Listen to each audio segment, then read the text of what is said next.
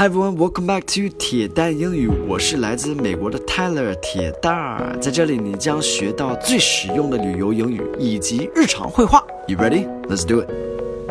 Hello everybody, welcome back. Today's focus word is trail trail. Trail is like when you are out in the woods, out in the trees, out in the forest, and there's a little path, a little road that goes through the forest. OK，这是一个小路的意思。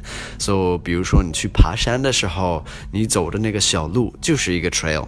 Some culture behind this is that in America, wherever there are trees you're going to have a lot of trails. We have trails everywhere in America, um, and feel free to walk freely on them. You can you can go wherever you want on them. 在美国，我们就是要是一有森林或者是一有什么大自然的话，我们这边的 trail 特别特别多，然后你可以随时走，随便走。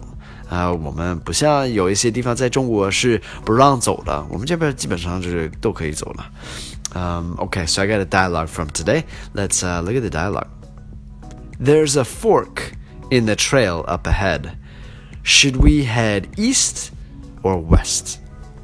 Let's head toward the bank so we can get a nice view of the river while we walk. Okay, some words in here are a little bit complicated. 有一些单词有一点复杂吧. There's a fork in the trail up ahead. So trail 小路 up ahead 在就是再往前一点，呃，在在前面。 there's a fork. Fork 不是叉子的意思吗? But this isn't that. Fork in the trail or fork in the road means it's going to go left and right. It splits. 要分开了.